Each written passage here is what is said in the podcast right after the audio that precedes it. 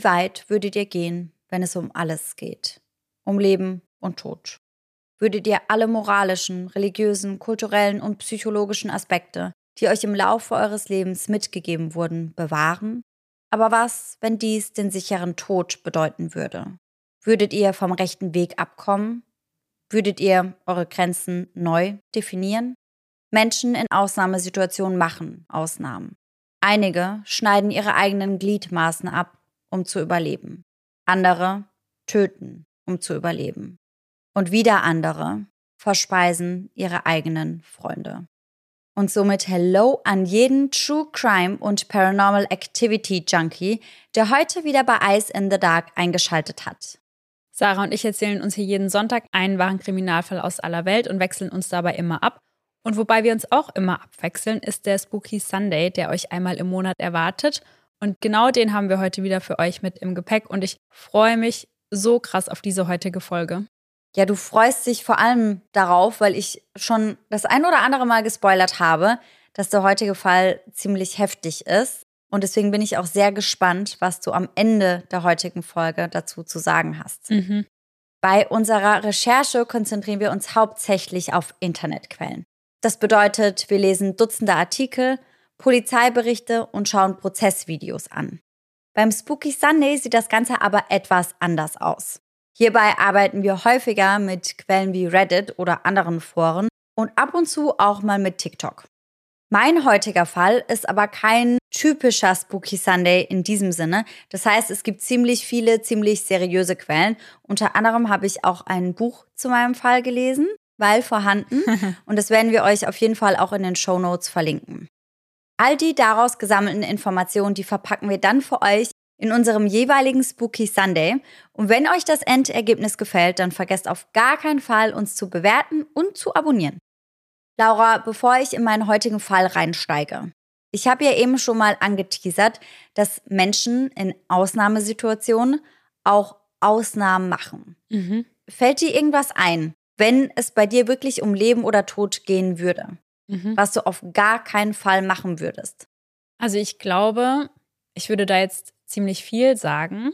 Aber ich kann mir vorstellen, wenn man in so Situationen ist, dass man schon Sachen macht, von denen man nie gedacht hätte, dass man sie macht. Das glaube ich auf jeden Fall auch. Also ich glaube, man kann das, wenn man nicht in dieser Ausnahmesituation ist, gar nicht beurteilen ja. und überhaupt nicht einschätzen, zu was man eigentlich fähig ist. Ja, total. Ich habe mich das letzt erst gefragt, als wir gemeinsam Saw geschaut haben. Da musste ich eben auch dran denken. Ja, und ich dann dachte, okay, wie würde ich in der Situation handeln? Könnte ich das wirklich machen? Ja, also eigentlich ist es bei Saw ja fast immer so, dass man sich selbst zu irgendwas überwinden muss, was man unter normalen Umständen never ever machen würde. Ja. Und ich habe mich das auch gefragt, auch während wir den Film mhm. geschaut haben, ob ich das durchziehen könnte oder ob ich einfach aufgeben würde. Ja. Aber ich glaube halt schon, dass wenn es drauf ankommt, dass der Überlebensinstinkt dann schon krass kickt. Ja, das glaube ich nämlich auch, weil ich saß hier auf der Couch und dachte so, niemals, aber da saßen wir hier halt gemütlich, so mit Decke und eingekuschelt Klar sage ich, da würde ich niemals machen, aber wenn man dann in der Situation ist und man weiß, wenn ich das nicht mache, dann sterbe ich. Ja, was hast du dann für eine andere Wahl? Ja. Ich bin auf jeden Fall sehr gespannt, was du am Ende der heutigen Folge sagst, ob du nachvollziehen kannst, dass die Protagonisten und Protagonistinnen des heutigen Falls so gehandelt haben, wie sie es getan haben. Mhm. Dann würde ich mal sagen, macht es euch bequem, macht euch vielleicht einen Iced Coffee und holt euch ein paar gute Snacks, denn die heutige Folge wird extrem lang. Es ist der 12. Oktober 1972 und wir befinden uns auf der Rollbahn des Flughafens in Carrasco, einem Stadtviertel von Montevideo, der Hauptstadt von Uruguay. Gleich sollten 40 Passagiere und fünf Besatzungsmitglieder eine Maschine vom Typ Fairchild Hiller FH227 boarden, um mit Flug 571 nach Santiago, der Hauptstadt von Chile, zu gelangen. Doch ihre Reise stand von Beginn an unter keinem guten Stern. Denn sie mussten direkt einen Zwischenstopp inklusive Übernachtung in Mendoza aufgrund schlechter Wetterbedingungen einlegen. Gustavo Serbino, einer der 40 Passagiere, erinnert sich noch ganz deutlich an den Tag des Abflugs.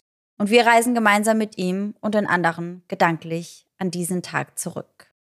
Die Stimmung ist ausgelassen und alle sind leicht bekleidet. Schließlich ist es ein warmer und schöner Frühlingstag. Trotz der ansonsten so ausgelassenen Stimmung ist einer von ihnen, Roy Harley, leicht geknickt. Er hatte sich zuvor mit seiner Mutter gestritten, welche ihm als Konsequenz den Geldhahn zugedreht hatte. Eine Verabschiedung zwischen den beiden bleibt aus diesem Grund an diesem Tag aus. Sobald er wieder zurückkehren würde, wäre ohnehin Gras über die Sache gewachsen und zwischen ihm und seiner Mutter würde wieder alles im Lot sein. Um 7 Uhr in der Früh beginnt das Boarding der Fairchild. Mit den insgesamt 45 Passagieren und Besatzungsmitgliedern ist die Fairchild gut ausgelastet, hätte aber noch einige wenige freie Sitzplätze zur Verfügung. Die 40 Passagiere bestehen überwiegend aus Spielern, ansonsten aus Betreuern und Angehörigen der Rugby Union Mannschaft Old Christians Club, die mit zwei Meisterschaftssiegen zu den erfolgreichsten Uruguays zählt. Ziel des Strips ist es, im chilenischen Santiago ein Freundschaftsspiel zu absolvieren. Die Aufregung ist demnach mindestens genauso groß wie die Freude. Für einige unter ihnen ist es das allererste Auswärtsspiel. Andere wiederum würden zum ersten Mal in ihrem Leben Schnee sehen. In Chile würden sie die Zeit ihres Lebens haben. Drüben ist es günstig, sie könnten dort leben wie die Könige. Das lockte auch Adolfo Strauch, ein Cousin einer der Spieler, welcher sich der Rugby-Mannschaft kurz entschlossen und mit großer Vorfreude auf ein feuchtfröhliches Wochenende anschloss. Fernando Parado, kurz Nando, nutzt die Gelegenheit und verwandelt die Reise, die ursprünglich einzig wegen des Spiels stattfindet, in einen Familienurlaub, denn seine Mutter und seine kleine Schwester Susi begleiten ihn. Auch Javier Metol krallt sich einen der noch freien Plätze. Er und seine Frau lassen die Kinder zu Hause und freuen sich, endlich mal wieder rauszukommen. Vier Tage voll von Unbeschwertheit und Spaß. So der Plan. Und für die jungen Rugby-Spieler klang es ebenfalls überaus verlockend, endlich mal unter der Fuchtel ihrer strengen Mütter hervorzukommen. Ein Wochenende lang Party, Abenteuer, Freiheit, Unabhängigkeit. Doch wie so oft würde auch in diesem Fall rein gar nichts nach Plan laufen. Ganz im Gegenteil.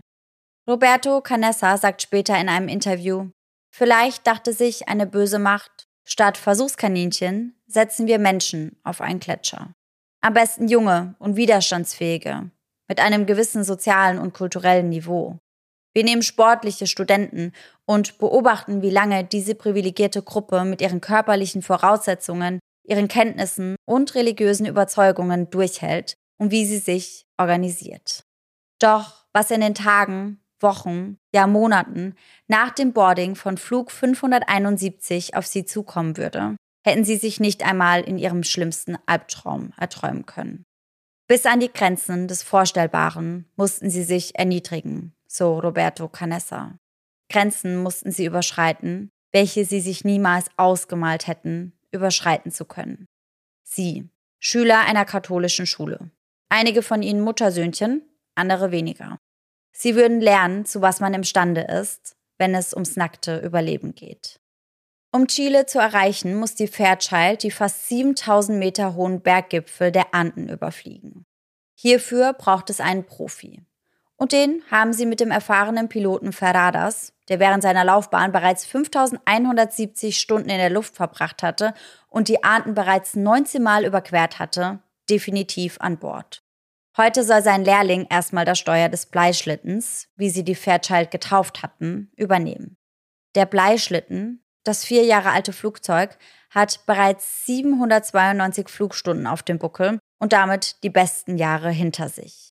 Der Bleischlitten schafft es auf eine Maximalgeschwindigkeit von 435 km/h und eine maximale Flughöhe von 8500 Metern. Dazu kommt, dass die Fairchild nahezu voll beladen ist. Das bedeutet für die Besatzung, dass die Route durch die Anden eine sehr genaue Kalkulation bedarf damit auch ja nichts schief geht. Vor allem, wenn man bedenkt, dass die höchsten Berggipfel der Anden eine Höhe von 7000 Metern erreichen. Das bedeutet im Fachjargon, dass die Fairchild mit einer Flughöhe von mindestens 7600 Metern über die Anden gleiten muss. Eine riskante Rechnung, eine gewagte Flugroute. Es gebe eine direkte Route, direkt über die höchsten Gipfel, doch Ferradas möchte kein Risiko eingehen, weswegen er plant, diese zu meiden. Die auf der direkten Linie liegenden Berggipfel werden sie wegen der unzureichenden maximalen Flughöhe der Maschine im Süden umfliegen. Und so fliegt die kleine Maschine zunächst auf der argentinischen Seite Richtung Süden und dreht dann zum Überflug der Anden über den Planchon-Pass, der lediglich eine Höhe von 2500 Meter hat, nach Westen. Nach Überquerung der Anden soll dann im Sinkflug auf die Höhe der chilenischen Stadt Curico nach Norden Richtung Santiago gewendet werden. Doch dazu würde es nicht kommen. Die Passagiere sonnen sich noch immer in ausgelassener Stimmung, als sie um 7 Uhr in der Früh das Flugzeug über die Metalltreppe betreten. Und dann heißt es Abflug. Doch das Glück sollte nicht auf ihrer Seite sein. Nach knapp zwei Stunden sagt der Pilot durch, dass eine Sturmfront über den Anden aufgezogen war. Sie müssen aus Sicherheitsgründen einen außerplanmäßigen Zwischenstopp in Mendoza einlegen. Passagiere und Besatzung werden über Nacht in einem nahegelegenen Hotel untergebracht. Am nächsten Morgen, dem 13. Oktober 1972, soll es dann weiter nach Chile gehen. Doch das Unwetter hat sich noch nicht vollends verzogen. Die Reisegruppe wartet, bis Pilot Ferradas um 14.18 Uhr entscheidet, dass es endlich weitergehen kann. Die Stimmung ist noch immer ansteckend gut, fast besser als am Vortag. Die Spieler toben durch die Gänge, spielen über die Sitze, über die Köpfe der anderen hinweg Football und platzen fast vor Vorfreude. Völlig beeindruckt, ja fast sprachlos, bewundern sie zudem die eindrucksvollen, gewaltigen Berge der Anden, welche sie gerade überfliegen. Die Anden bilden die längste Gebirgskette der Erde und das höchste Gebirge außerhalb Asiens. Sie durchziehen den gesamten südamerikanischen Kontinent, von der Karibik bis Feuerland und vor allem von oben betrachtet wirken sie unglaublich mächtig und majestätisch. Wir Menschen hingegen wirken im Vergleich so klein.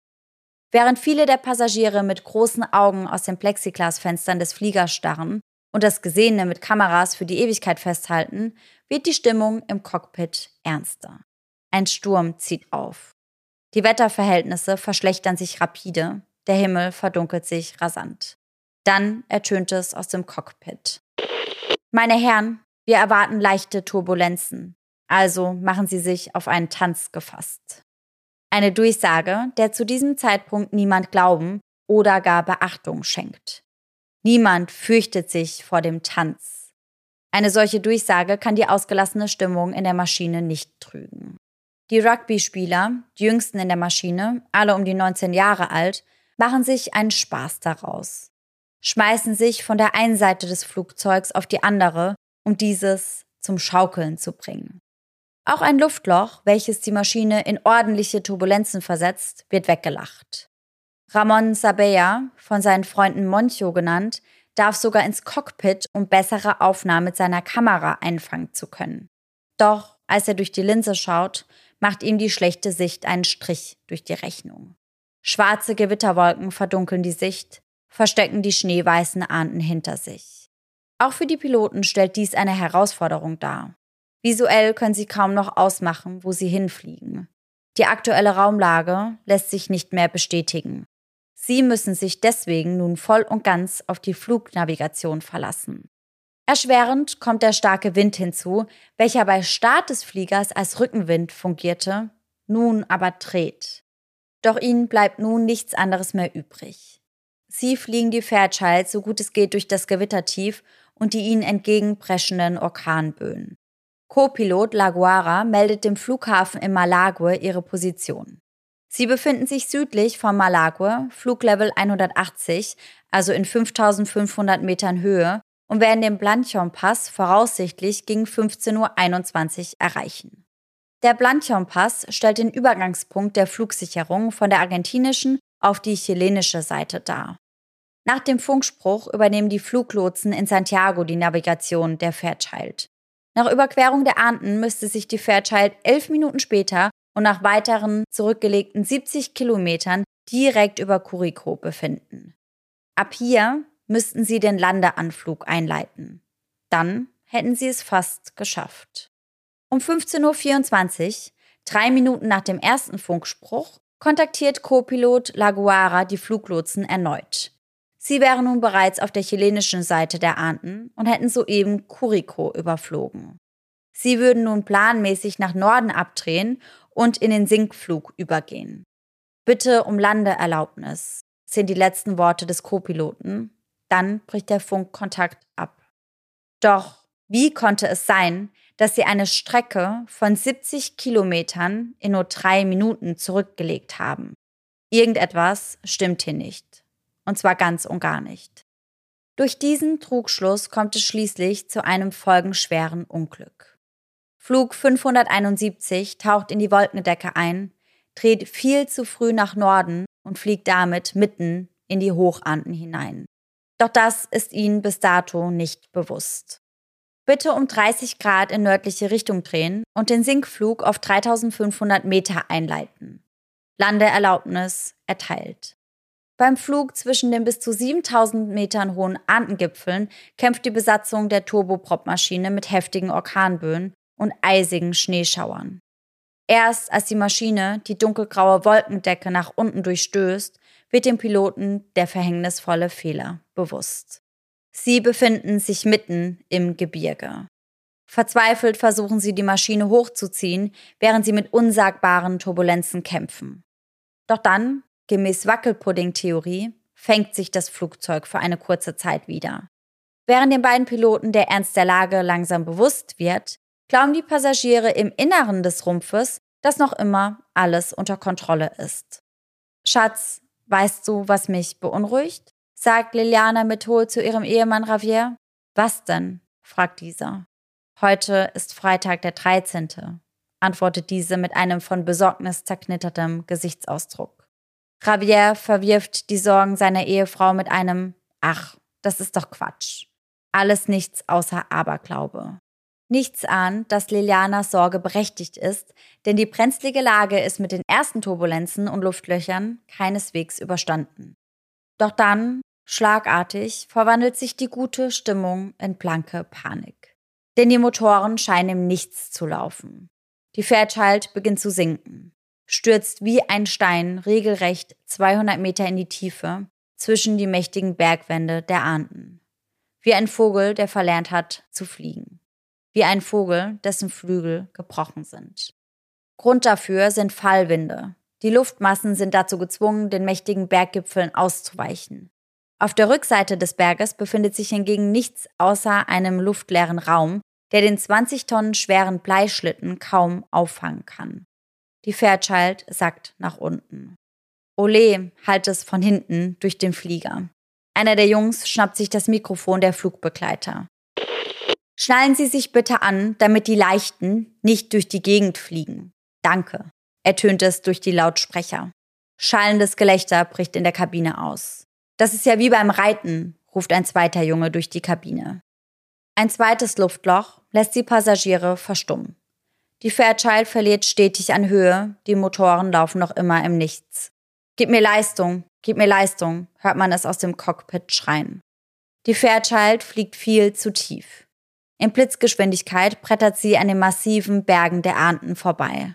Erst jetzt begreift ein Großteil der Insassen, wie ernst die Lage wirklich ist. Als Nando Parado aus seinem Fenster schaut, sieht er sich einer schneeweißen Steinwand gegenüber. Der Berg musste nur etwa zwei Meter von seinem Sitzplatz entfernt sein. Die grau-weiß gemaserten Giganten befinden sich in greifbarer Nähe. Die unbeschwerte Freude ist der Angst der ausgewachsenen Panik gewichen. Die Passagiere sitzen starr auf ihren Plätzen, angeschnallt, die Hand ihres Sitznachbarn haltend und betend. Dann wird es turbulent. Die Luft der Kabine wird gefüllt von umherfliegenden Gegenständen und markerschütternden Schreien. Während all dies um sie herum geschieht, denken die meisten der Passagiere an ihre Liebsten, an ihre Familien, an ihre Partner und Partnerinnen, bereit, dem Tod die Tür zu öffnen. All das in Sekundenschnelle. Die Achse der Fairchild hebt sich in vertikale Richtung. Roberto Canessa kämpft sich entgegen der Schwerkraft, entgegen der Steigung in Richtung Cockpit, bis die Fairchild beinahe senkrecht in der Luft stehen bleibt. Es wird mucksmäuschenstill, bis der stechende Ton des Bodenkollisionsalarms die Stille mit einem Mal zerreißt. Dann kracht es. Die Fairchild stürzt unkontrolliert zwischen die Bergwände der Anden. Um 15.34 Uhr streift die rechte Tragfläche der Fairchild einen der Bergrücken und reißt ab. Durch den heftigen Aufprall werden die Passagiere nach hinten geschleudert.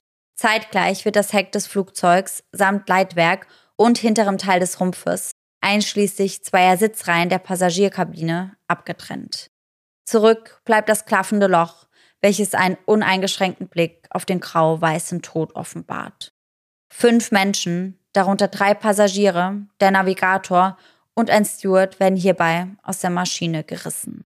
Der 23-jährige Spieler Gaston Costemal, der 20-jährige Spieler Jorge Alexis und der 23-jährige Spieler Guido Magri hatten genauso wenig eine Chance wie der 30-jährige Navigator Ramon Martinez und der 26-jährige Steward Ovidio Ramirez. Sie sind auf der Stelle tot. Da waren es nur noch 40. Sekunden später streift das Flugzeug einen weiteren Bergrücken, wodurch auch die linke Tragfläche vom Flieger abgetrennt wird. Die Willkür, das Schicksal oder das Pech, was auch immer es ist, zieht hierbei zwei weitere Passagiere in den Tod. Den 24-jährigen Daniel Gonzalo und den gerade einmal 18-jährigen Carlos Valeta. Da waren es nur noch 38. Das Flugzeug, nunmehr nur noch aus dem vorderen Teil des Rumpfes bestehend, schießt wie eine Kugel durch die stechend kalte Luft. Die Passagiere schreien, weinen und zittern, bis ein weißer, mächtiger Blitz all das beendet und alles still werden lässt. Mit einer Geschwindigkeit von in etwa 350 km/h zerschellt die Fairchild auf einer Schneebank und hinterlässt hierbei ein unaussprechliches Chaos im Inneren des Blechvogels. Durch den Aufprall mit dieser Geschwindigkeit werden sämtliche Sitze aus ihren Verankerungen gerissen und mit voller Wucht nach vorne in Richtung Cockpit geschleudert. Genauso wie alles andere in dem Flieger, inklusive der restlichen Passagiere. Danach rutscht das Flugzeug unzählige Meter bergab, noch tiefer hinein in die Anden und kommt schließlich auf eine Höhe von 3800 Metern zum Stehen, wo es im Tiefschnee versackt. Hiernach herrscht Totenstille. Das Flugzeug besteht nur noch aus dem Rumpf, in welchem ein einziges Chaos herrscht. Die Flugzeugnase ist stark eingedrückt, wodurch Kapitän Julio Ferradas starb und der Co-Pilot Dante Laguara eingeklemmt wurde. Doch er lebt. Er klagt über schrecklichen Durst. Roberto liegt ihm etwas Schnee auf die Lippen und lockert seinen Schlips. Wo genau sind wir? fragt Gustavo ihn. In Curico. Wir sind gerade über Malagur geflogen. Hört ihr? In Kuriko. Schreibt es euch auf. Dann bittet er sie erneut um etwas, was die beiden Medizinstudenten lähmt. Nehmt meinen Revolver und bringt mich um, fleht er sie an. Bitte. Doch sie hatten einen Eid abgelegt. Diesen Gefallen können und wollen sie ihm nicht tun. Doch das würde sich in der folgenden Nacht ohnehin erübrigen. Laguara stirbt an seinen schweren Verletzungen und den fatalen Witterungsbedingungen. Da waren es nur noch 36. Der Mannschaftsarzt Dr. Francesco Nicola sowie dessen Frau Esther wurden durch das abrupte Abbremsen unter ihre Sitze gepresst. Beide sind auf der Stelle tot. Da waren es nur noch 34. Bis die ersten Überlebenden langsam wieder zu sich kommen. Bis sie sich zwischen den Trümmern hervorkämpfen. Bis sie über die Toten um sie herum rübersteigen müssen, um sich aus dem Wrack zu befreien. Gustavo Serbino öffnet seine Augen.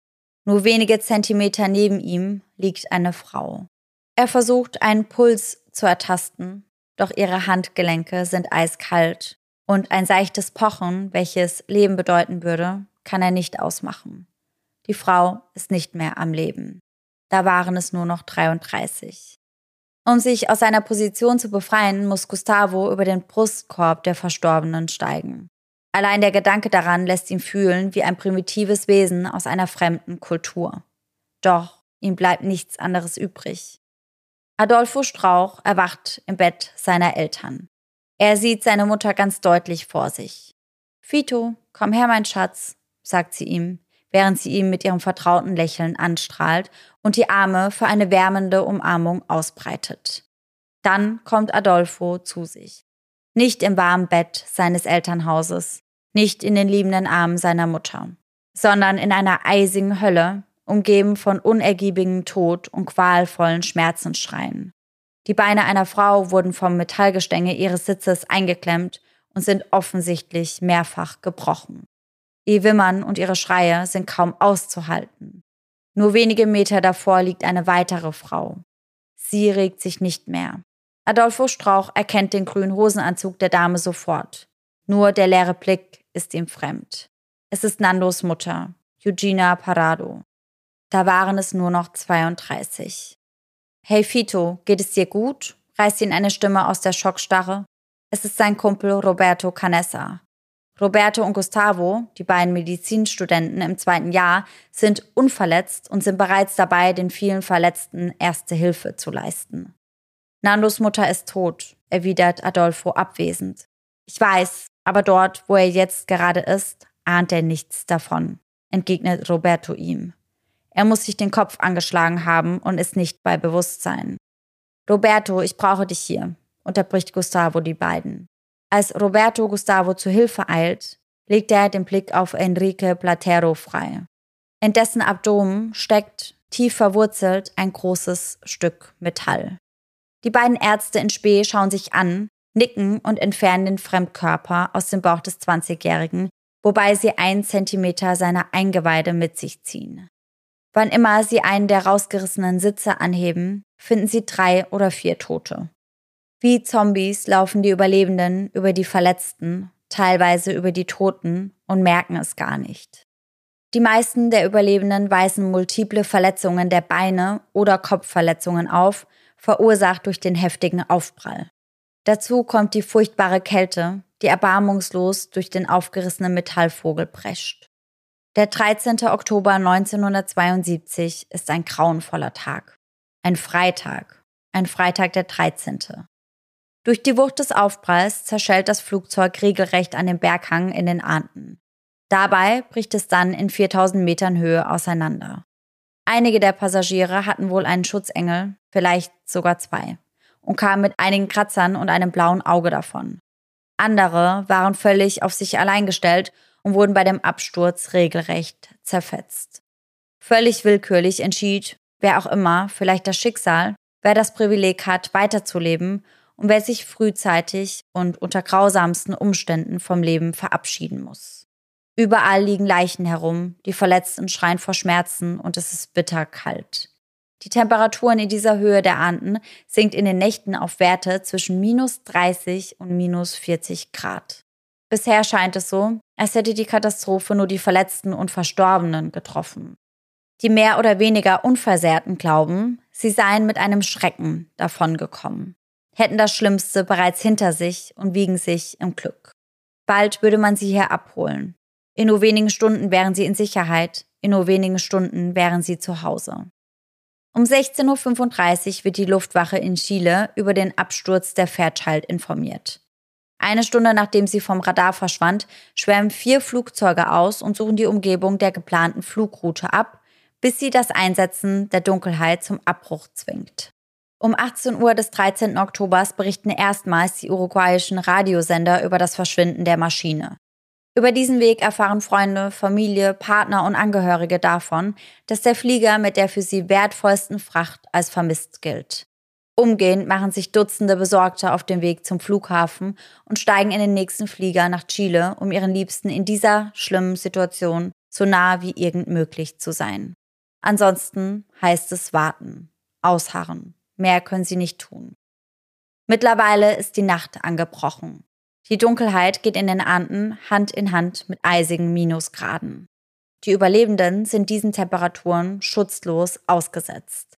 Lediglich das Wrack der Fairchild bietet ihnen ein Mindestmaß an Schutz vor den tobenden, stechenden Winden, die durch die offenen Wunden peitschen.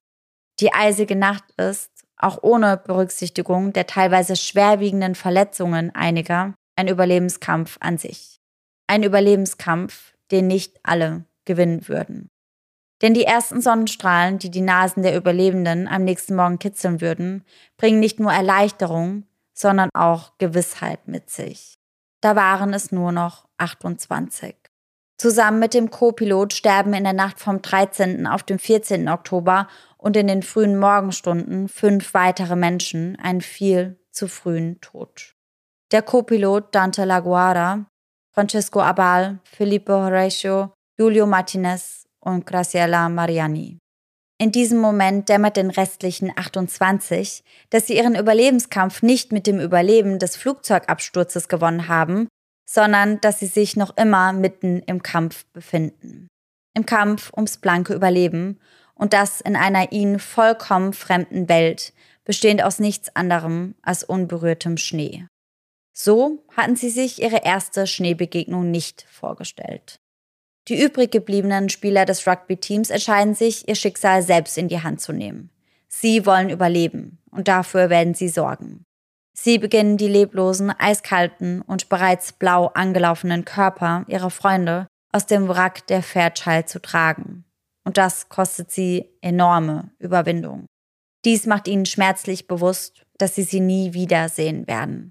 Dies macht ihnen schmerzlich bewusst, wie fragil das Leben doch sein kann. Nur wenige Stunden zuvor hatten sie miteinander gelacht, sich mit funkelnden und vor Vorfreude strahlenden Blicken angesehen.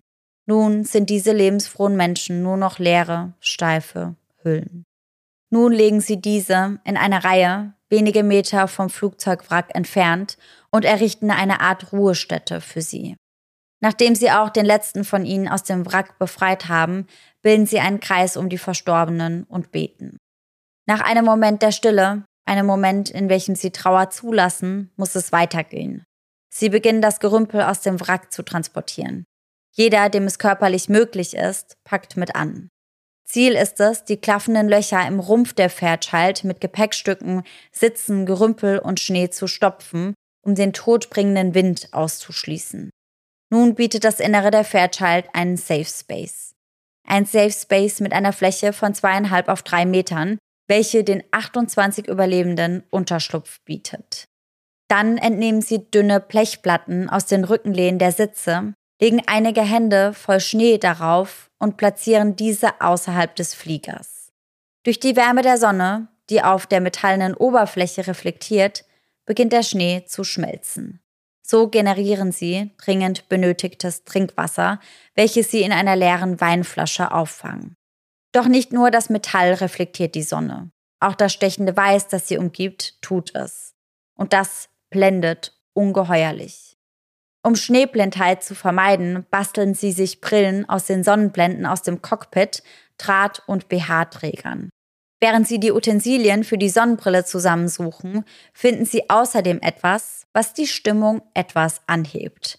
Eine Kiste Wein und einen Koffer, der bis oben hin mit Zigaretten gefüllt ist. Immerhin etwas.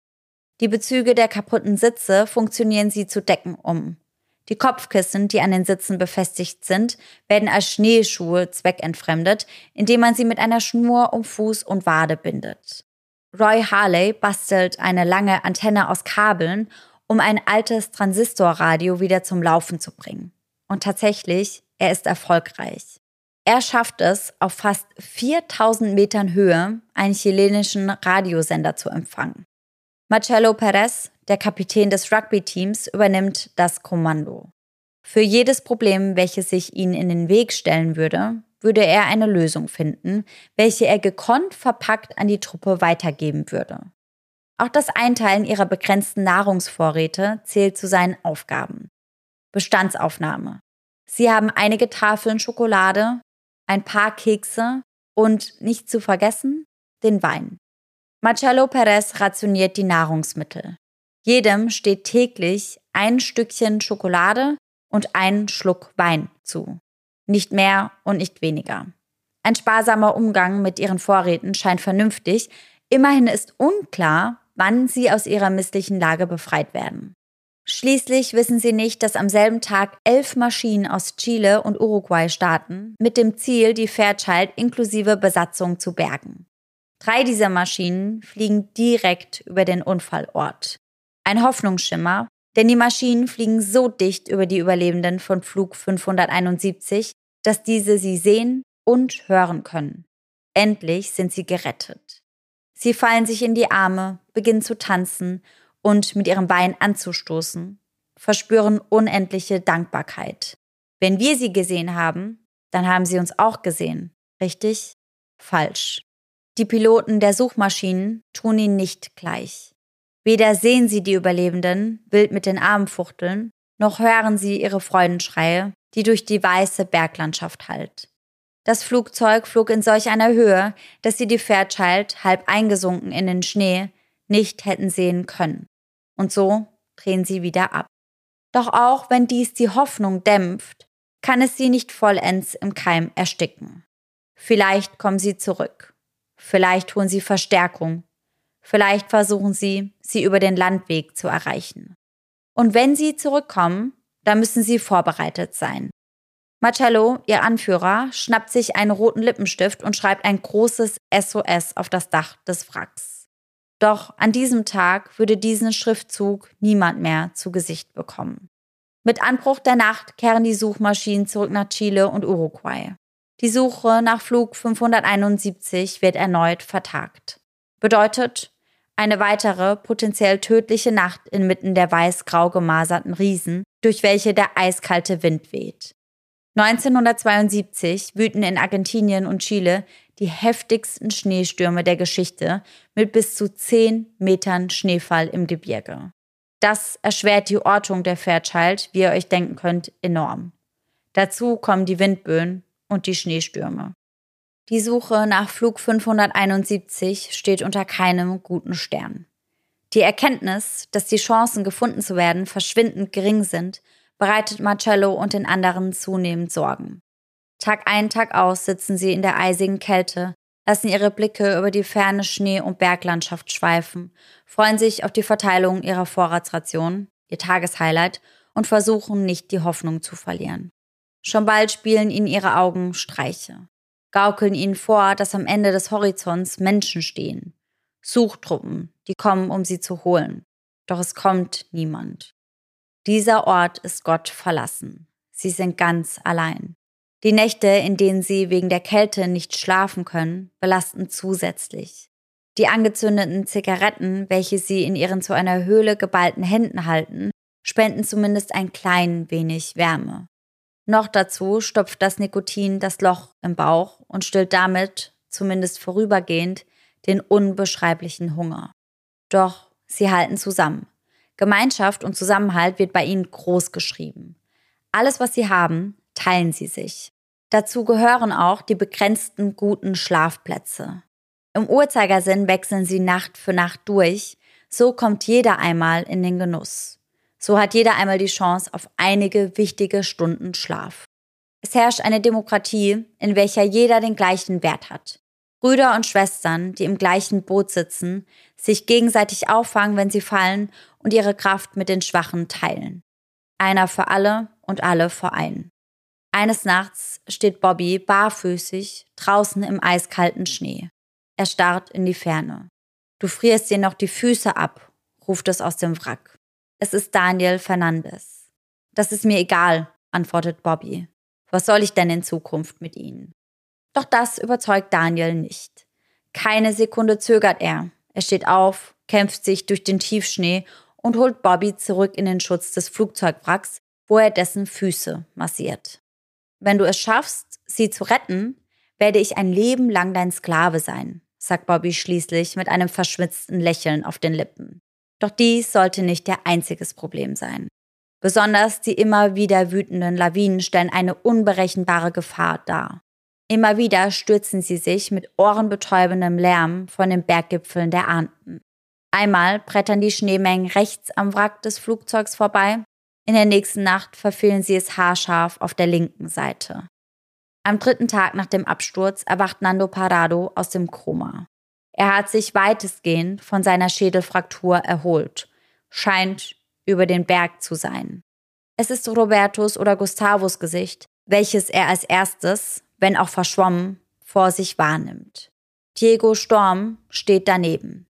Eine Stimme wiederholt wieder und wieder. Nando, hörst du mich? Hörst du mich? Als Nando wieder richtig zu sich kommt, schießt ihm ein Gedanke durch den Kopf. Er saß nicht allein in dem abgestürzten Flugzeug. Seine Mutter und seine Schwester Susi waren ebenfalls Passagiere des Flugs 571. Sie waren mit ihm gekommen. Wo ist meine Mutter? Wo ist Susi? fragt Nando in die Runde der immer noch leicht verschwommenen Gesichter, die sich über ihn beugen. Das Flugzeug ist abgestürzt und am Grund auseinandergebrochen, beginnt sie. Nando, deine Mutter ist tot und deine Schwester Susi schwer verletzt. Diese Aussage trifft Nando wie ein Schlag. Doch in diesem Moment muss er einfach funktionieren. Sein Gehirn verarbeitet die Informationen schnell und ohne übermäßige Emotionen zuzulassen. Wenn meine Mutter tot ist, denkt sich Nando, muss ich mich um meine kleine Schwester kümmern. Nando kanalisiert seine letzten Kräfte und schleppt sich rüber zu seiner kleinen Schwester. Susis Zustand ist kritisch. Sie hat schwere innere Verletzungen.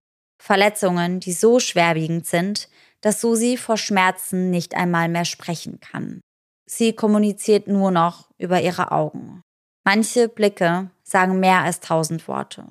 Susis Blick schreit Angst. Angst vor dem, was kommen würde. Angst davor zu sterben. Die anderen, allen voran Nando, versuchen ihr diese Angst zu nehmen. Pflegen sie hingebungsvoll. Doch der Tod hatte sie längst berührt. Langsam, aber sicher klettert er ihre Wade hinauf, färbt ihr Gewebe faulig schwarz. Es steht nicht gut um sie. Nando weiß das. Und so weicht er ihr in den nächsten Tagen kaum von der Seite. Sie hat nur noch ihn und er hat nur noch sie. Doch dem würde bald nicht mehr so sein. Am neunten Tag würde sie in den Armen ihres großen Bruders sterben. Nun hatte er niemanden mehr. Am nächsten Morgen bringen sie Susanna, Susi, Parado nach draußen, legen sie zu den anderen, die den Kampf ums Überleben ebenfalls verloren hatten. Da waren es nur noch 27. Sie waren Fans unseres Rugby-Clubs und beide sind bei diesem Absturz gestorben. Das hat mich sehr wütend gemacht. Nicht, weil ich sie eingeladen hatte, sondern weil ich gar nichts fühlte. Diese Grenzsituation, wo du um das Überleben kämpfst, da verändert sich deine Gehirnfunktion. Vier Tage vorher hatte ich noch an der Universität studiert. Vier Tage später lag ich da wie ein Tier und versuchte zu überleben, oben in den Anden. Das ist das gleiche Gefühl, stelle ich mir vor, wie auf dem Mars oder auf dem Mond. Du bist ganz weit weg. Du bist isoliert, so dass niemand dich finden kann.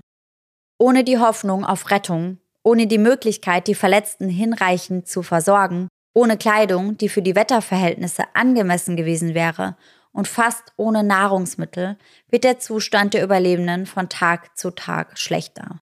Und eine Nachricht, die an Tag 11 durch das Transistorradio rauscht, bricht die Überlebenden endgültig. In Chile wurde die Suche nach dem uruguayischen Flugzeug, das in den Anden verschwunden ist, endgültig eingestellt. Oh Gott. Mhm. Nun sind sie also tote Jungs, die noch atmen. Sie wurden im Stich gelassen von ihren Familien, von ihren Freunden, von ihrer Regierung und von zwei anderen Ländern. Eine Welle von Nervenzusammenbrüchen, Wimmern, Fassungslosigkeit und Angst macht einen Rundumschlag durch das Wrack der Fairchild. Lediglich Nando Parado gelingt es, Ruhe zu bewahren. Mit ruhigem Blick und gefasstem Mindset blickt er in die beruhigende Ferne der Anden.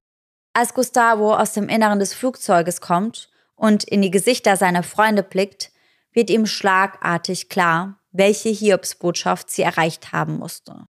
Dann werden wir eben alleine hinauskommen, sagt er.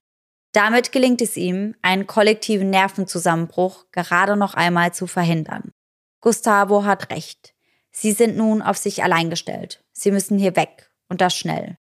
Ihre Essensrationen neigen sich dem Ende zu. Bereits fünf Tage nach dem Absturz sind die Schokoladentafeln aufgebraucht. Alles andere Essbare hatten sie in ihrer Not bereits verspeist.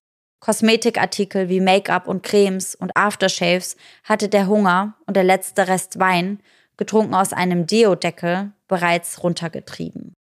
Die Mangelernährung sorgt dafür, dass einige aus der Truppe bereits am Ende ihrer Kräfte sind.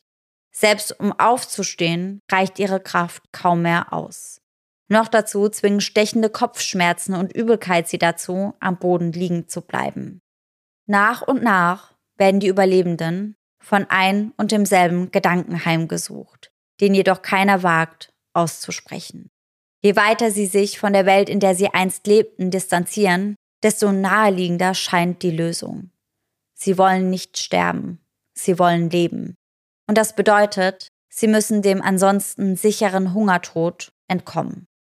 Nando Parado sagt später in einem Interview, ich zitiere, ich wollte aber nicht sterben. Also sagte mir mein Verstand, was ich zu tun hatte. Es ist viel einfacher, als man denkt. Besonders, wenn man in 4000 Metern Höhe und bei minus 35 Grad dem Tod ausgeliefert ist.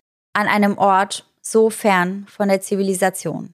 An einem Ort, an dem der leblose Körper eines Freundes die einzige lebensrettende Nahrungsquelle zu sein scheint, kommt man an den Punkt, an dem man die bisher nicht ausgesprochene Frage dann doch ausspricht. Sollen wir die Toten essen? Entweder sterben oder wir tun es. Dennoch gibt es auf diese Streitfrage keine Antwort, die leichtfertig gegeben werden kann.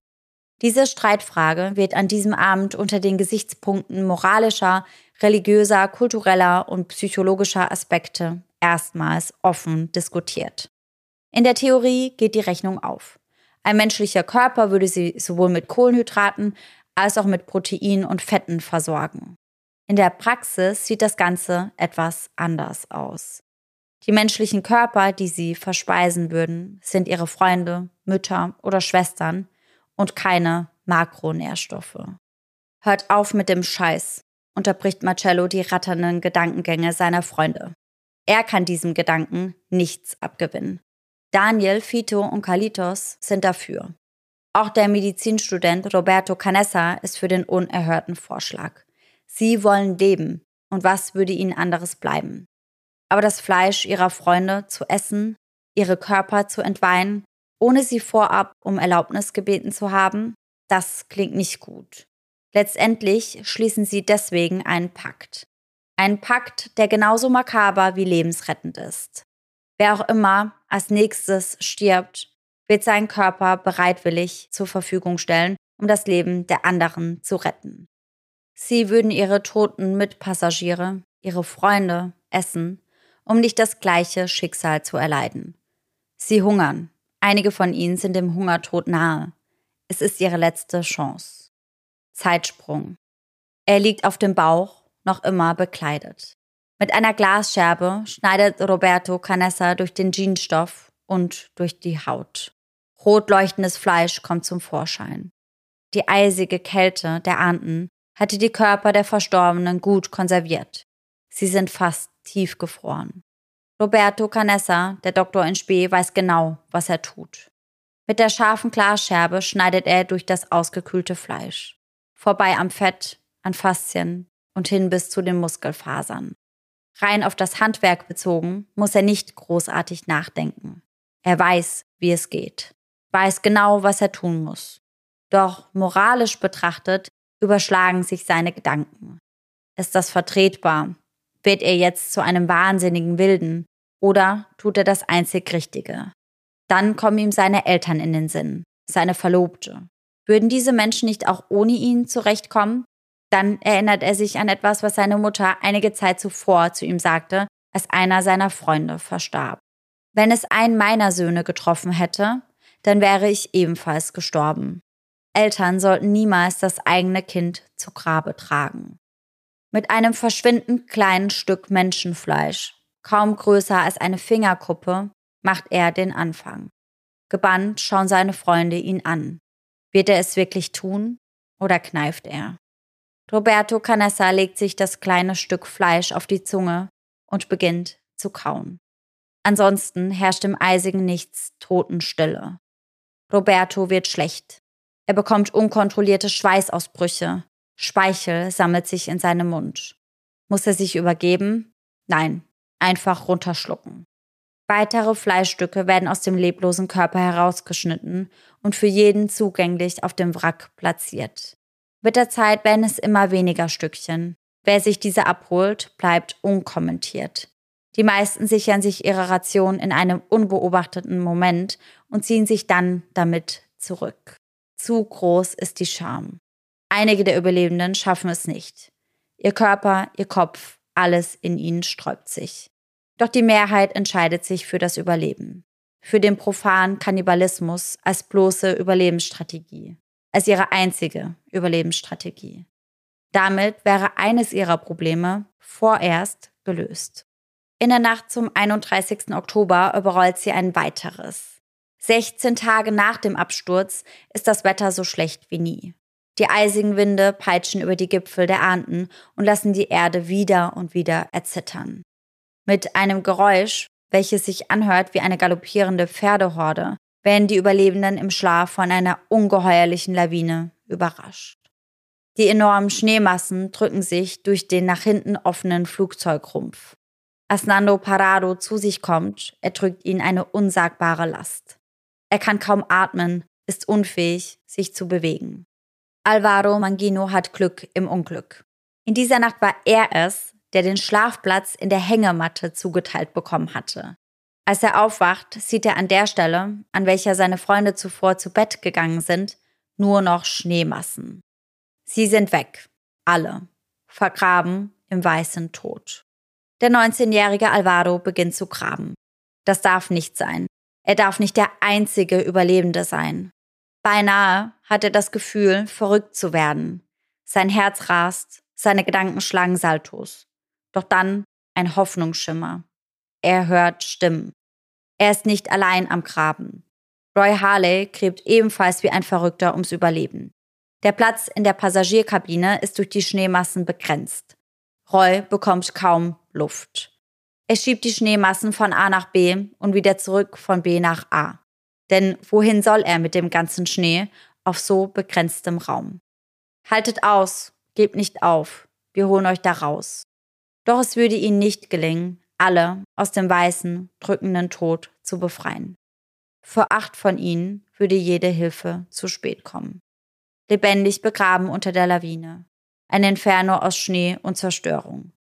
Die Menschen, die unter dieser begraben wurden, sind qualvoll erstickt. Der Sauerstoffmangel führt in der Regel nach nur wenigen Minuten zu irreparablen Schäden und führt schließlich den Erstickungstod herbei. Den Flugzeugmechaniker Carlos González Daniel Rosso, Gustavo Nicolich, Enrique Platero, Diego Storm und Juan Menendez holt der weiße Tod ins Jenseits. Auch Marcelo Perez, der Teamkapitän der Rugby-Mannschaft und selbsternannter Anführer der Truppe, verliert in dieser Nacht sein Leben.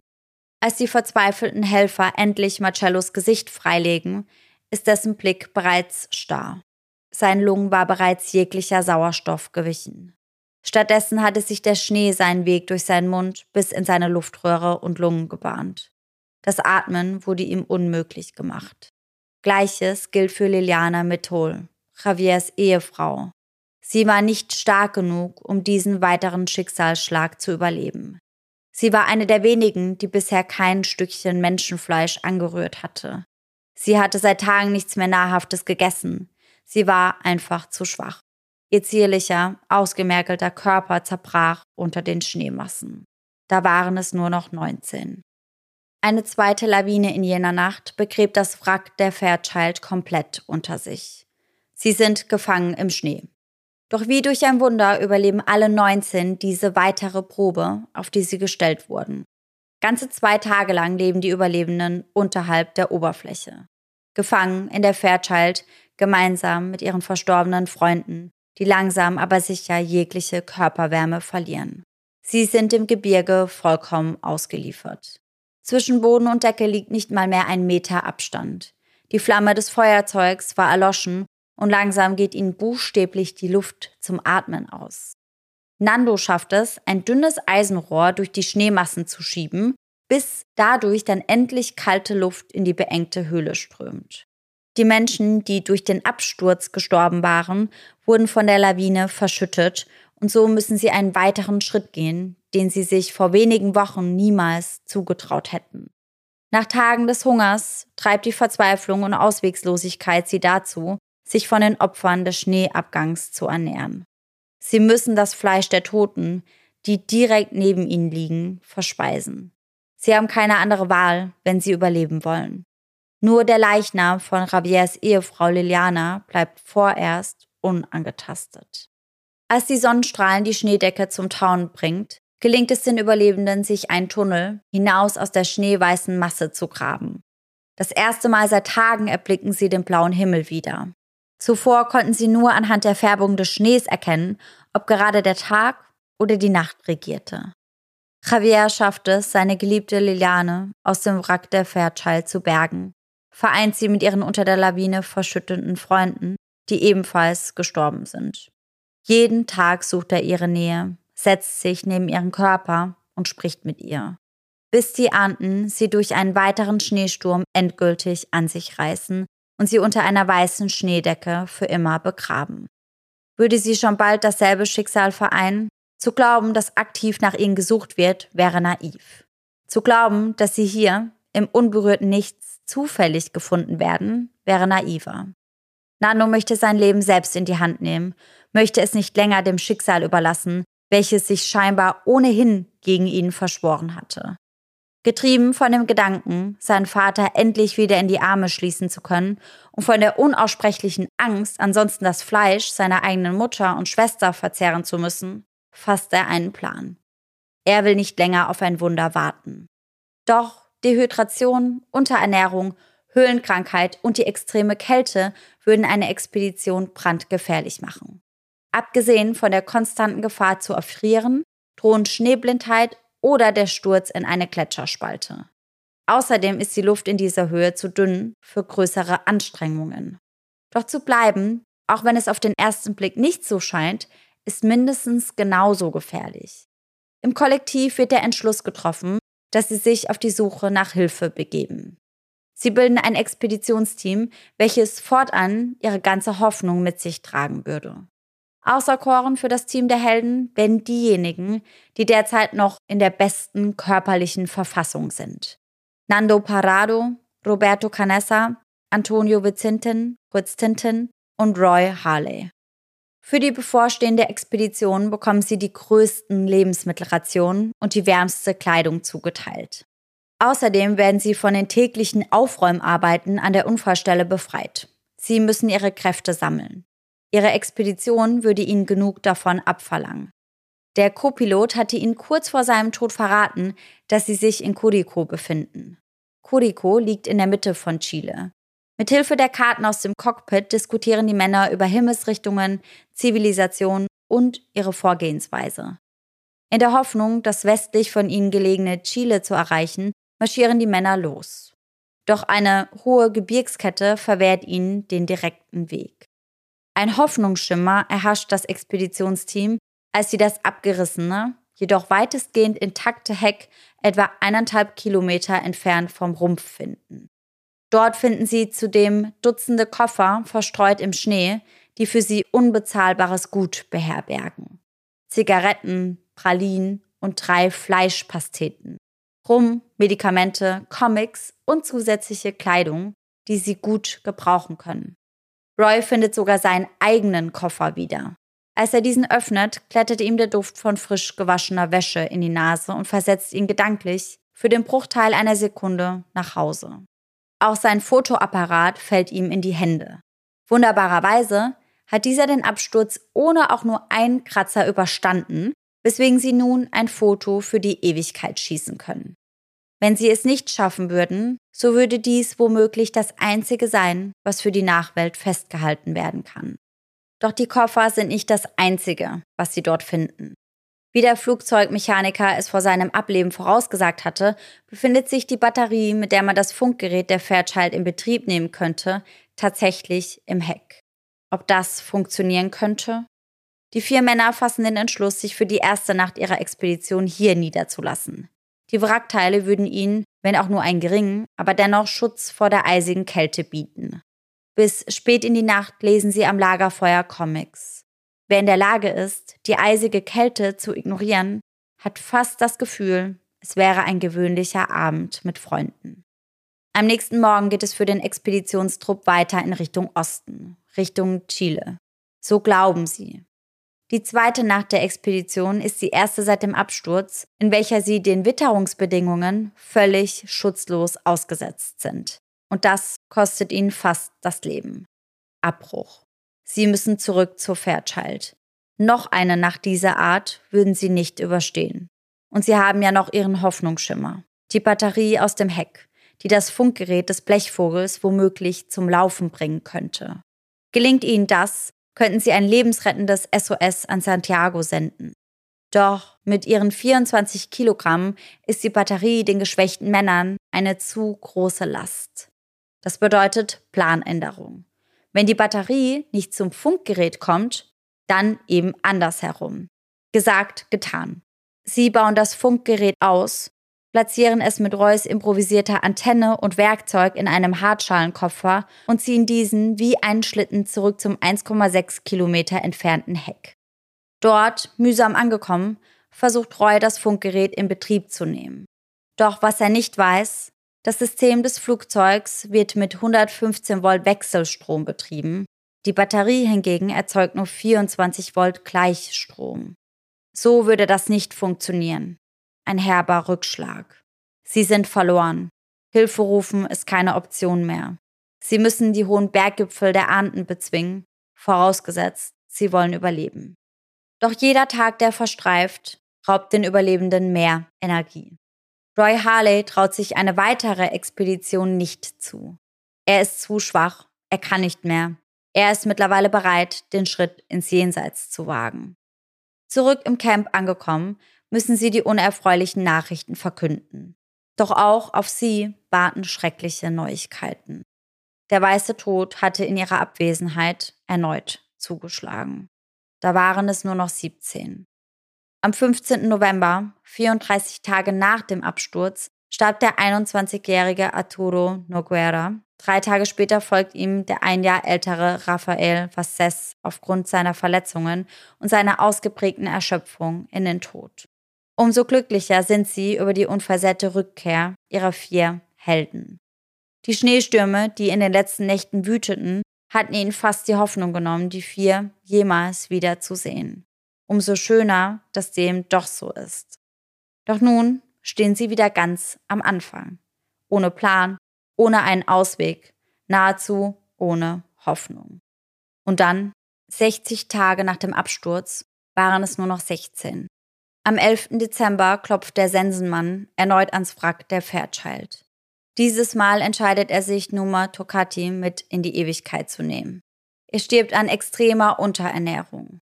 Auch sein Freund Eduard Strauch befindet sich in einem äußerst kritischen Zustand. Er ist ebenfalls stark abgemagert, besteht nur noch aus Haut und Knochen. Gustavo wird bewusst, wenn wir nichts tun, werden wir sterben, einer nach dem anderen. Zwar haben sie das Fleisch der Toten, doch mangelt es ihnen an Calcium, Kalium und Magnesium. Das steckt in den Knochen. Mit einer Glasscherbe und einem kleinen Stück Blech raspeln sie die Knochen der Toten klein, mahlen sie zu einem feinen, pudrigen Pulver.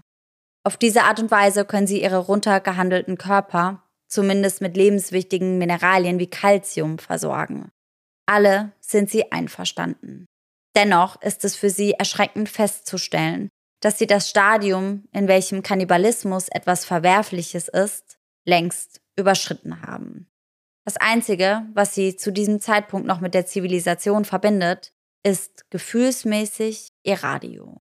Zum Sommeranfang in Chile packen die Mädchen ihre Miniröcke aus und gönnen sich ein leckeres Eis an der Promenade, rauscht es durch den Lautsprecher. Die Zeit bleibt nicht einfach stehen. Während sie sterben, geht das Leben für alle auf der anderen Seite der Berggipfel sorglos weiter. Ihr einziges Entkommen vor dem sicheren Tod führt über die Berggipfel. Das wissen Nando und Roberto. Und auch wenn ein weiterer Expeditionsversuch waghalsig ist, ist ihre Chance, dem Tod auf diesem Weg zu entkommen, höher, als wenn sie bleiben. Die größte Herausforderung würden die erbarmungslosen Nächte darstellen, und so improvisieren sie. Aus der Isolierung der Fairchild, Kupfertreten und Stoff nähen die Überlebenden Schlafsäcke für ihre Expedition. Eisenstangen dienen ihnen als Gehhilfen. Lebensmittelvorräte werden in Socken gepackt. Besser vorbereitet als jetzt werden sie niemals sein. Und so starten Nando, Roberto und Tintin am 12. Dezember, 62 Tage nach dem Absturz, einen weiteren Versuch in Richtung Zivilisation. Nach 20 Metern dreht sich Nando noch einmal zu seinen Leuten, ja mittlerweile seiner Familie um und sagt, ich weiß nicht, wie lange wir brauchen werden. Wenn ihr also meine Familie essen müsst, dann tut es. Zögert nicht. Zwei Tage lang können die restlichen Überlebenden die Expedition vom Flugzeug aus mitverfolgen, bis die Silhouetten der drei nicht mehr zu sehen sind, bis sie im weißen Nichts verschwinden. Diese drei Männer sind alles, was die Truppe noch hat, ihre allerletzte Hoffnung. Am Morgen des dritten Tages gelingt es Nando endlich, völlig erschöpft und ohne adäquate Ausrüstung den 4650 Meter hohen Gipfel des Gletschers zu erreichen. Doch anstatt wie erhofft, die Grüntäler Chiles zu sehen, erstreckt sich ihnen ein weiteres, weites Panorama mit schneebedeckten Bergen. Sie waren unmöglich über Curico aus dem Himmel gefallen. Nein, das konnte nicht sein. Sie befinden sich irgendwo im Nirgendwo, mitten in den Hochanden. Diese Erkenntnis ist ein Schock. Jetzt sind sie wirklich verloren. Doch was ist das dort hinten? Dort in weiter Ferne entdeckt Nando zwei Gipfel, die, anders als die anderen, nicht von Schnee bedeckt sind. Grün, die Farbe der Hoffnung. In diesem Fall wortwörtlich. Doch die Expedition würde deutlich länger dauern als angenommen. Das wird ihnen in diesem Moment bewusst. Weder ihre Fleischvorräte noch ihre Kräfte würden ihnen reichen. Aber was haben sie für eine Wahl? Nando und Roberto entschließen sich, die Route in diese Richtung fortzusetzen, in Richtung Hoffnung. Wenn auch mit wenig Aussicht auf Erfolg. Tintin erklärt sich bereit, zum Flugzeugwrack zurückzukehren, wodurch den beiden anderen größere Nahrungsvorräte zur Verfügung stehen würden. Dann geht es los. Der Kampf ums Überleben, der bereits seit Wochen andauert, scheint in die letzte Runde zu gehen. Als sie den nächsten Gipfel erklimmen, steht es 1 zu 0 für den Tod. Alles, was sie sehen, sind Berge und Gipfel, Schnee und noch mehr Schnee. Wir sind tot, platzt es aus Roberto heraus. Doch Nando fixiert mit seinen Augen die grüne Spitze der Hoffnung, westlich am Horizont. Wir gehen vielleicht in den Tod, sagt er. Doch ich würde dem Tod lieber gehend begegnen, als hier auf ihn zu warten, bis er mich holen kommt. Roberto stimmt ihm zu. Du und ich sind Freunde, Nando. Wir haben so viel zusammen durchgemacht und jetzt lass uns zusammen sterben. Und diese Einstellung macht sich auch unter den restlichen Überlebenden, die am Lagerfeuer schlottern und mit leeren Blicken durcheinander durchschauen, breit. Wenn die beiden bis zum 24. Dezember nicht zurückkehren, dann würden sie aufgeben. Es wäre leichter zu sterben, als weiter zu kämpfen. Nach fünf oder sechs Tagen schwindet die Hoffnung mehr und mehr. Die beiden haben Proviant für zehn Tage dabei. Langsam würden sich ihre Rationen dem Ende zuneigen. Das wissen auch Nando und Roberto. Dennoch marschieren sie entschlossen in Richtung grüner Hoffnung. Sie konzentrieren sich nur noch auf das Hier und Jetzt. Jeder Schritt ist eine Tortur, jeder Atemzug eine Überwindung. Step by Step geht es voran, langsam, aber sicher. Während Nando und Roberto Flüsse, Gebirgsspalten und Wasserfälle überqueren, verfluchen sie die Welt. Warum waren ausgerechnet sie in einer solchen Lage? Und wann würden sie dieser endlich entkommen? Und dann ist es soweit. Erst spüren sie es nur. Die Luft um sie herum verändert sich.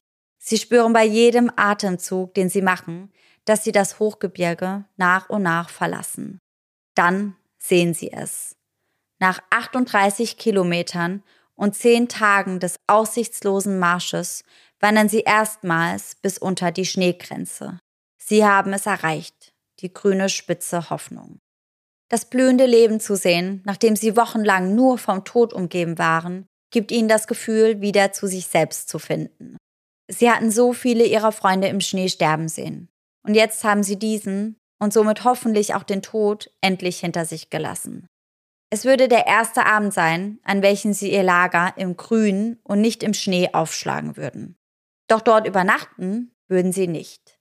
Gerade als sie ihr Nachtlager aufschlagen möchten und versuchen, ein Feuer zu entzünden, entdecken sie auf der anderen Seite eines Flusses einen chilenischen Hirten namens Sergio Catalan. Nando beginnt unmittelbar mit den Armen zu wedeln beginnt zu schreien. Doch über den lauthals tobenden Fluss hinweg zu kommunizieren, ist fast unmöglich. Der Mann auf der anderen Seite des Flusses schreibt eine Notiz, befestigt diese an einem Stein und schmeißt dieses Konstrukt mit voller Wucht auf die gegenüberliegende Seite, auf welcher Nando und Roberto bereits mit Freudentränen in den Augen warten. Nando fängt den Stein und antwortet. Er schreibt, wir kommen von einem Flugzeug, das im Gebirge abgestürzt ist. Wir sind Uruguayer und schon seit zehn Tagen unterwegs. Im Flugzeug sind noch 14 Verletzte. Wir müssen schnell hier raus, aber wir wissen nicht wie. Wir sind schwach. Holen Sie uns ab. Bitte. Soeben verlesene Zeilen veranlassen den Hirten dazu, ein Stück Brot auf die andere Seite des Flusses zu werfen. Endlich Nahrung. Während er zehn Kilometer in Richtung Westen reitet, beauftragt er einen befreundeten Hirten, die beiden Männer zur nahegelegenen Schutzhütte Los Martinez zu bringen, wo die entkräfteten jungen Männer mit Essen versorgt werden, während sie warten. An der nächsten festen Straße wechselt Sergio von seiner Stute auf einen LKW, mit welchem er bis nach Puente Negro fährt, um die dort ansässige Polizei zu verständigen. Flug 571 wurde gefunden. Es gibt Überlebende. Wie geht es Ihnen? Im Moment bin ich glücklich, weil ich meine Freunde retten werde. Aber erst dann bin ich richtig glücklich. Wie viele Überlebende sind dort? Im Moment sind es, glaube ich, 14. Welche Nachricht möchten Sie Ihrem Vater schicken? Ich will sagen, dass mich in diesen zwei Monaten vor allem der Gedanke, ihn wiederzusehen, am Leben gehalten hat. Er braucht mich gerade sehr und ich brauche ihn. Ich hoffe, dass ich bald wieder bei ihm bin. Wie viele seid ihr? Haben Sie Geschwister? Meine Mutter und meine Schwester starben leider bei dem Absturz, aber ich habe noch eine Schwester. Wie habt ihr überlebt? Was habt ihr gegessen? Zu diesem Thema möchten wir nichts sagen. Die anderen gaben uns ihr Essen, damit wir stark waren für die Expedition. Wir haben uns sehr eingestrengt. Die anderen aßen sehr wenig. Wir hatten fast nichts zu essen. Zurück zum Wrack der Fairchild. Es wird kaum noch gesprochen, die Überlebenden zehren von ihren letzten Energieresten, als ein schriller Schrei durch die eiskalte Luft schneidet. Sie haben Nando und Roberto gefunden, schreit Daniel, das Radio, das darüber berichtet, in den Händen haltend. Sie haben sie gefunden. Die Gesichtsausdrücke verändern sich schlagartig. Freudentränen, unkontrolliertes Lachen, Hoffnung. Die restlichen 14 Überlebenden von Flug 571 liegen sich freudestrahlend in den Armen. Sie haben es endlich geschafft. Nach 72 Tagen in den Hochanden, umgeben vom eisigen Tod, haben sie es geschafft. Am 22. Dezember starten zwei Hubschrauber der chilenischen Luftstreitkräfte und steuern die Absturzstelle der Fairchild an. Überfliegen hierbei all die Gletschergipfel, die Nando und Roberto in den vergangenen Tagen erklommen hatten. Nando begleitet die Männer der Luftstreitkraft. Gewappnet mit einer Karte ist er es, der die Piloten zu seiner Fairchild-Familie lotst. Ohne ihn hätten sie das in den Schnee eingesunkene Wrack unmöglich gefunden. Von oben ist die Fairchild kaum zu erkennen, würde bei flüchtigem Hinsehen und wenn man es nicht besser weiß, vielleicht als eine der vielen Gletscherspalten durchgehen. Als Gustavo und Fito die Überreste der Menschen einsammeln, von denen sie gegessen haben, hören sie plötzlich ein rotierendes Geräusch hinter den Bergen. Endlich sind sie da. Als sich die ersten Sanitäter aus den beiden Hubschraubern abseilen und am Boden ankommen, wird es real. Fast zwei Stunden lang zeigt Ramon Sabea den Rettungskräften und Piloten das gesamte Areal, gibt den Toten ihre Namen zurück, einem nach dem anderen. Doch da die Ladefähigkeit der Hubschrauber nicht zuletzt auch wegen der Höhe der zu überwindenden Berggipfel der Anden nur sieben der Überlebenden borden kann, müssen die restlichen sieben noch eine weitere Nacht an der Absturzstelle ausharren. Von einem Sanitäter und zwei Andinisten versorgt, die ebenfalls am Berg übernachten, kämpfen sie sich ein letztes Mal durch die eisige Kälte, die sie so viele Leben kostete. Erst am 23. Dezember werden die restlichen sieben Überlebenden geborgen und auf direktem Weg ins Krankenhaus nach Santiago gebracht. Allesamt sind stark unterernährt. 29 der ursprünglich 45 Passagiere verloren ihr Leben an den schneeweißen Tod. 16 der ursprünglich 45 Passagiere können am 13. Oktober 1972 ihren zweiten Geburtstag feiern. Sie haben es geschafft ein für alle Mal. Die 29 Leichname bzw. deren Überreste werden 27 Tage nach der Rettungsaktion von Mitgliedern der Arndenbergrettung und einem chilenischen Priester ungefähr 80 Meter von der Absturzstelle entfernt unter Stein beerdigt. Zudem wird dort ein Denkmal aufgestellt, auf welchem die Worte Näher, mein Gott, zu dir prangen. Der Flugzeugrumpf wird nach der Bergung der Leichen mit Benzin übergossen und verbrannt. So vielen hatte die Fairchild das Leben gerettet.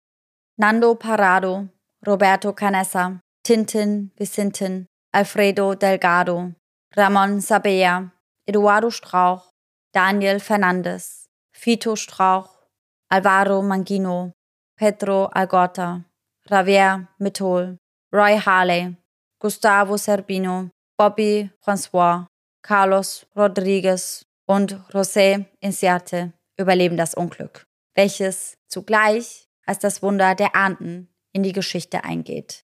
Doch zeitgleich hat die Influg 571 und der schneeweiße Tod, in welchen es die jungen Menschen riss, so viel genommen. Freunde, Mütter, Schwestern, Partner. Jedoch niemals die Hoffnung. Boah, ich konnte fast die ganze Folge nichts sagen, weil ich so gefesselt war von dem, was du erzählt hast. Und ich war so oft so sprachlos. Ich hatte teilweise Tränen in den Augen. Mhm. Und ich hatte teilweise auch das Gefühl, dass du mir einen Film erzählst und gar nichts, was wirklich passiert ist, weil man sich das nicht vorstellen kann einfach. Ja, also das kann ich gut verstehen. So ging es mir bei der Recherche auch oft. Also ich habe ja, wie bereits erwähnt, viele Informationen aus dem Buch Überleben, die wahre Geschichte des Flugzeugabsturzes in den Anden von Piers Paul Reed. Und mir kam das wirklich auch vor, als wäre das gar nicht wirklich passiert, sondern als wäre das einfach nur reine Fiktion. Gleiches gilt für die Dokumentation, die ich mir angeschaut habe. Die können wir euch auch mal in die Folgenbeschreibung packen. Und Laura, wenn du die dir nochmal anschauen willst, mhm. also da sprechen auch ganz viele der Überlebenden. Die haben sich danach generell oft in Interviews geäußert. Ich kann da gar nicht alles von wiedergeben und ich konnte gar nicht alles davon mit in die Folge mit reinnehmen. Aber die haben sich oft zu dem Erlebten geäußert. Und in der Dokumentation nehmen eben auch einige von ihnen teil, unter anderem auch Nando. Und ich finde, wenn man das nochmal sieht und die Stimmen dazu hört und die Mimik und die Gestik, da merkt man schon, dass das halt sehr real war oder sehr real ist. Aber ansonsten, rein von der Storyline, sage ich mal, könnte das halt wirklich ein Film sein. Das könnte einfach ausgedacht sein. Ja, total. Also ich muss mir auf jeden Fall diese Doku anschauen. Aber ich muss sagen, so wie du das heute erzählt hast, ich war so drin in dieser Story und man hat so mitgefühlt, wie schlimm das sein muss. Ja. Ich dachte dann im ersten Moment, als sie dachten, sie werden gerettet, ja. als da das Flugzeug oder der Hubschrauber vorbeigeflogen ist. Und wie schlimm muss sich das anfühlen, wenn du merkst, die haben uns doch nicht gesehen. Mhm. Und wenn du dann hörst, jetzt wurde die Suche eingestellt. Ja. Also, dass sie es überhaupt geschafft haben, da noch irgendwie Hoffnung zu haben. Also, ja. ich finde das total heftig. Ja, ich finde auch, also man muss wirklich sagen, dass diese Truppe so extrem willensstark war und so einen extremen Drang hatte zu leben. Ich glaube, ganz, ganz viele andere hätten das vielleicht gar nicht so überstanden, wie die das gemacht haben. Also ich finde ja auch nach wie vor, dass sie extrem einfallsreich waren. Ja. Ich wäre auf ganz, ganz viele Dinge gar nicht gekommen. Und ich finde das so beeindruckend, wie sie auch trotzdem selbst in solch einer Situation wie sie miteinander umgegangen sind. Immer noch so fürsorglich, so liebevoll, so geduldig. Das finde ich einfach so, so heftig. Also ich hatte mehr als einmal komplett Gänsehaut am mhm. ganzen Körper. So ging es mir auch.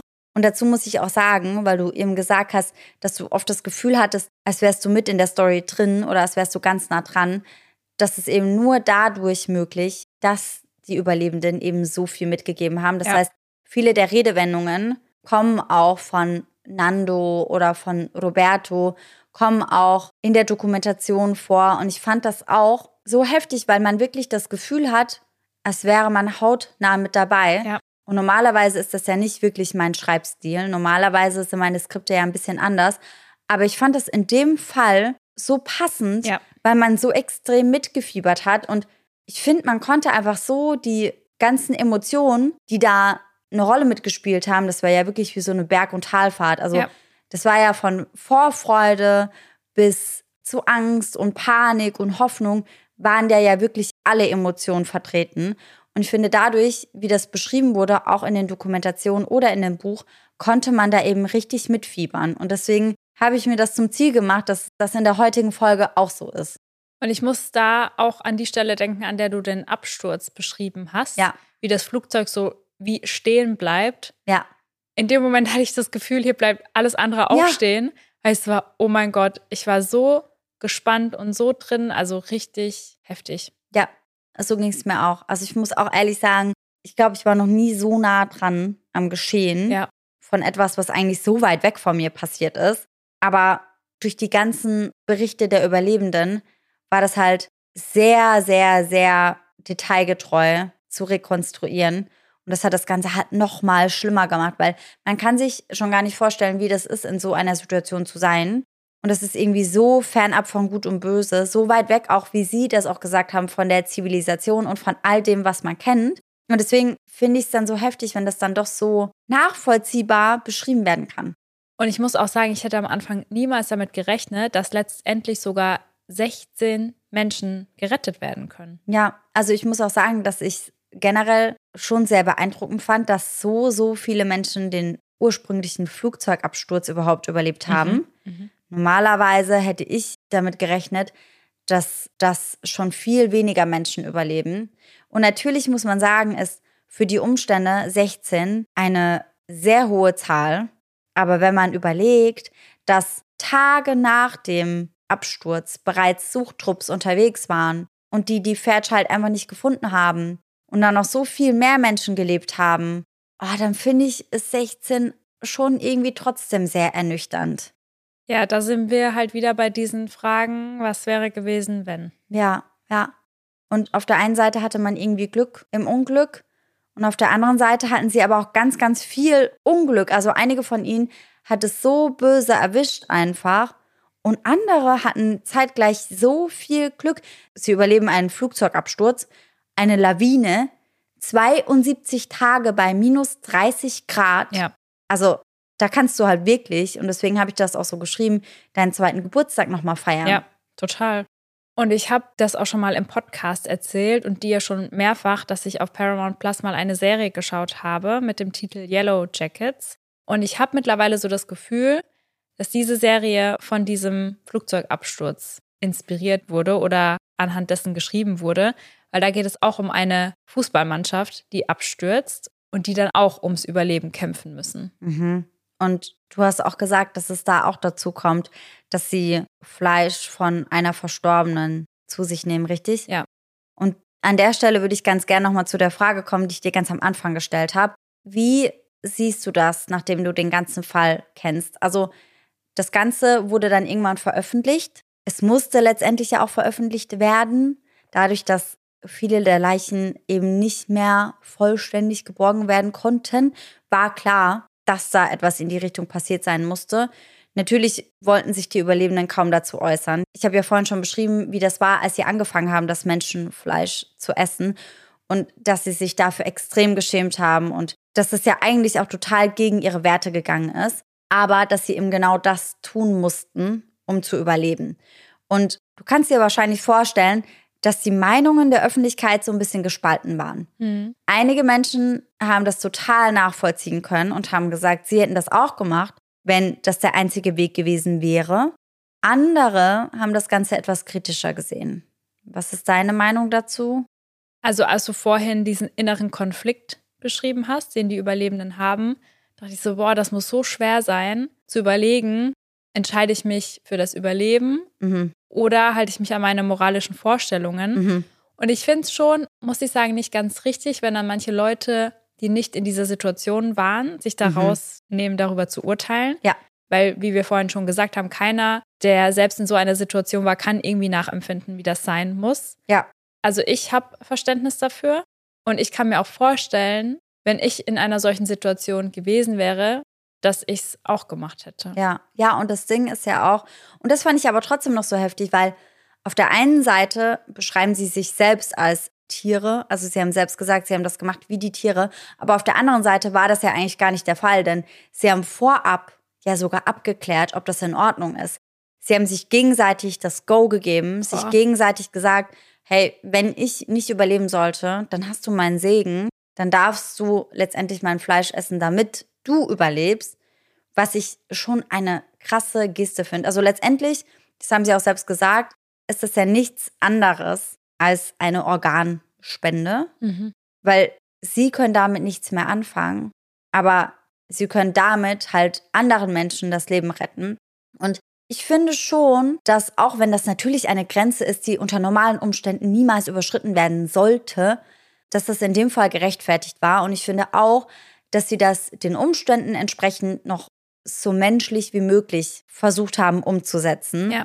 Beispielsweise war es ja auch so, dass sie zunächst nicht die Leiche von Javiers Frau verspeist haben. Also die haben sie am Anfang ausgespart, bis es eben gar nicht mehr anders ging.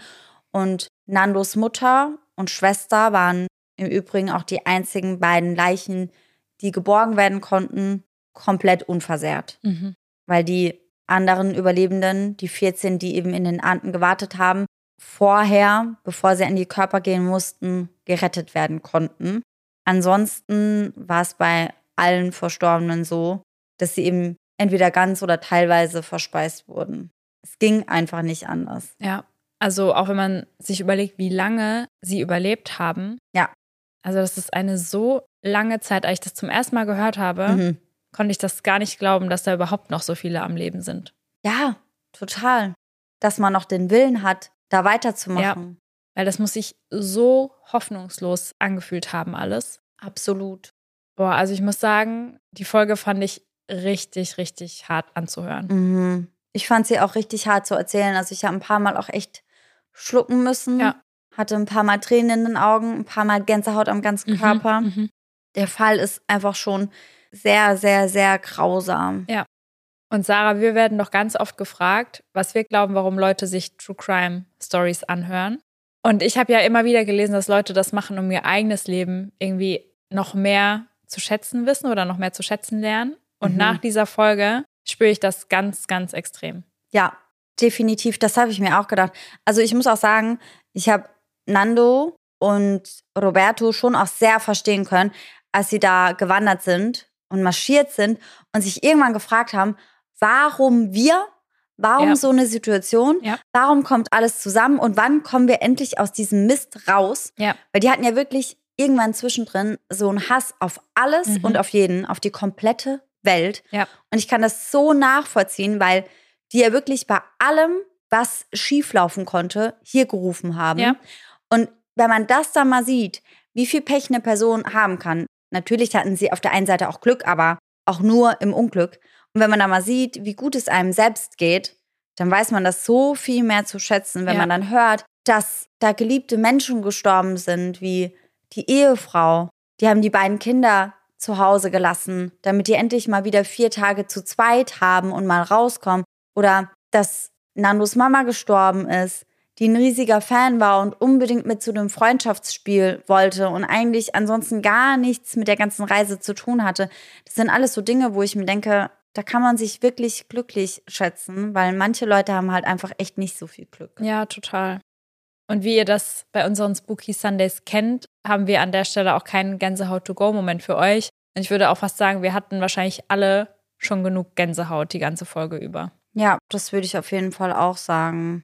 Ich glaube, die Überleitung zu einem Gänsehaut-to-go-Moment wäre mir heute ohnehin schwer gefallen. Aber ich muss auch sagen, dass ich es super, super schwer finde, sich jetzt irgendwie zu verabschieden mit den passenden Worten. Ich glaube, alles, was wir sagen können, ist, passt auf jeden Fall auf euch auf. Drückt die Leute, die ihr liebt, nochmal fest. Ja. Weil ihr wisst halt nie, was passiert. Das fand ich auch so schlimm, dass einer von den Passagieren gegangen ist, ohne sich von seiner Mama zu verabschieden. Das finde ich eh immer was ganz, ganz Schwieriges. Ja, man darf eigentlich echt nie im Streit auseinandergehen. Genau. Merkt euch das. Geht nie im Streit auseinander. Sagt euch oft, wie gern ihr euch habt, wie lieb ihr euch habt und passt aufeinander auf. Und dann hoffen wir natürlich, dass ihr alle nächsten Sonntag wieder mit dabei seid. Und bis dahin wünschen wir euch natürlich trotzdem wie immer schöne Träume. Bis dann. Tschüss. Tschüssi.